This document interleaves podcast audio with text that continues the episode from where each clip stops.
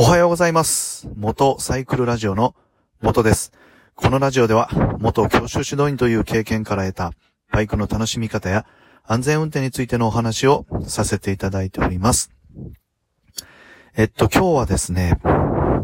普通二輪の免許を取ったけど、すぐに大型二輪の免許を取った方がいいのか、という内容について、えーお話をさせていただきたいと思います。えー私がですね、教習所で指導員をしていたときに、普通二輪の教習を終えて無事卒業をね、した、えー教習生の方から、えーよくですね、えーまあ、続けて大型二輪の教習に来た方が、えいいのか、えそれとも、普通二輪のバイクを買って、えー少しこう、バイクに慣れてから、大型二輪の免許を取るために、まあ、教習に来た方がいいのかっていうね、この質問ってよくされたんですね。で、ラジオね、聞いてくださってるあの方でも、えー大型二輪ね、えー続けて取った方がいいのか、間隔かけた方がいいのかって、えー考えられている方も、あの、おられると思うんです。で、あの、まあ、私のですね、結論というか毎回、あの、お答えしていたのは、その、まあ、教習所の職員としてではなくてね、本当一個人として、結論としてはね、もう続けて、あの、大型二輪教習に来た方がいいです。もうこれは、あの、教習所の売り上げを上げるためとか、あの、そんなことでは言ってなかったです。で、来た方がいい理由っていうのが、あの、実は3つあってですね、まあ、それを、えー順にお伝えさせていただきたいんですけど、1つ目はね、えー癖がつかないっていうことです。えーやっぱりですね、あの、普通二輪の免許を取って、えーそうですね、半年間乗っても、あの、多分癖がつくんですよね。で、癖で多いのは、えーブレーキ、レバーの、まあ、2本掛け、クラッチレバーの2本掛け、で、ニーグリップをせずに、まあ結構ね、あの、足を広げて、つま先も外に開くような形で、えー運転をね、してしまうっていう、あの、どうしても癖がついてしまうことがあるんですよね。まあ、なぜなら、あの、教習の時のようにそれをこう、見て、あ、それはダメだよっていうことを言ってくれる人なんていないじゃないですか。まあ、なので、し、知らぬ間にこう癖がついていくんですけど、それをね、今度大型人の教習に来た時に、えー取るのがね、もう本当に大変です。癖はね、ほんと大変ですよね。まあ、バイクに限らずなんですけど、例えば、ね、なんか髪の毛を触る癖とか、なんか鼻をね、こう触る癖とか、腕を組む癖とか。これってね、なかなか直せないと思うんです。で、バイクの癖も一緒でね、えー、もうほんとこの癖との戦いに、まあ、苦しんでいたって言ったらちょっと言い過ぎなんですけど、悩んでいた大型二輪の教習生の方がいたので、ね、普通二輪を取った時っていうのはね、その、指導員も、えー、こう、アドバイスをして、癖がつかないようにしていたので、えー、だからね、もう感覚上げずに、あの、大型二輪教習受けた方がいいです。っていうのが一つ目です。で、二つ目はですね、まあこれちょっと教習所によって違いあるかもしれないんですけど、えーっとね、普通二輪の卒検コースとね、大型二輪の卒検コースが、まあ、教習所が同じだったらもうほぼ一緒っていう。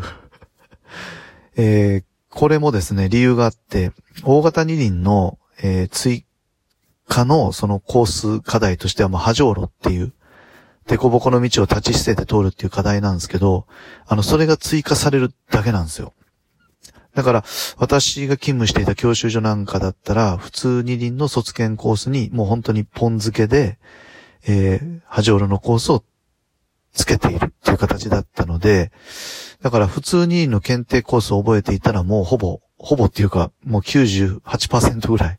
大型2の検定コースも覚えていたっていうことになったので、多分ね、あの、ほとんどの教習所で、えー、普通二輪と大型二輪のね、卒検コース、もうそんなに極端に変えるってことしてないと思うので、えー、これってやっぱりメリットですよね。やっぱ検定コース覚えるの大変だって思われてた方って多いと思うのと、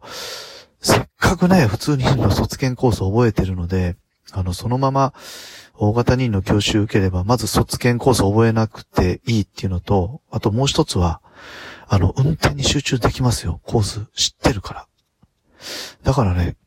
この二つ目の卒検コースがほぼ一緒っていうのはメリット、かなり大きいかなって思ってます。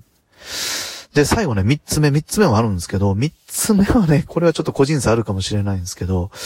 あの、続けて大型に二輪の教習に来るとね、あの、指導員がね、覚えてくれているっていうのが 結構あります。やっぱりあ、私もそうだったんですけど、あの、普通二輪、卒業してすぐね、大型二輪の教習来てくれてた。やっぱ覚えてるんですよね。覚えてるんで、あ、来てくれたんですねっていう話になって、で、結構ね、その普通人の時に話していなかったことまで話できるぐらい、あの、深いとこまでね、こう話ができるようになったことが多いんですよね。で、そうなったら、何っていうんですかね、その教習生の立場としたら、結構なんか、その、指導に対して質問しやすいっていうのも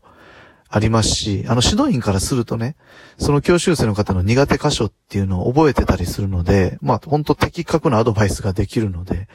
あのすごい効率のいい、あの、教習、探る必要がないので、あの、ピンポイントにこう、アドバイスができるので、まあ、本当効率のいい教習がね、できることが多かったです。えー、ということで、えー、っと、今日はね、あの、まあ、続けて大型任意の教習を受けた方がいいのかっていうお話を、まあ、させていただいたんですけど、えー、まあ、結論はね、もう続けてきた方がいいですっていうのと、あと、いつかね、大型二輪取ろうと思ってる方ってもうほぼほぼ、あの、取るんですよ、絶対。で、取るんだったらもうほんと続けてきた方がいいと思うんですね。で、大型二輪のバイク買うお金なんてないよってなってたとしても、別にバイクは普通に乗ったらいいと思うんで、免許だけね、あの、三つのメリットがある間に、えー、取った方がいいんじゃないかなというお話 です。まあ本当ね、暖かくなって、あの、バイクのね、あの、シーズンでバイク免許を取る方もね、あの、増えると思うんですね。まあ、ただちょっと残念ながら、まだまだ、あの、バイク教習がすごい混んでいるっていうのを、まあ、知人の指導員から聞いたので、2ヶ月とか、ひょっとしたらね、3ヶ月待ちとかなっているのかもしれないんですけど、まあ、ぜひですね、あの、普通二輪、えー、取って、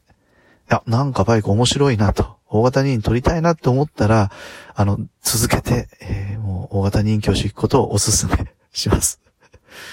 ということで、えー、最後までね、ご視聴、えー、あ、ご視聴じゃないですね。お聞きくださいまして、ありがとうございました。えー、今日はね、ちょっと雨予報なので、もうガレージで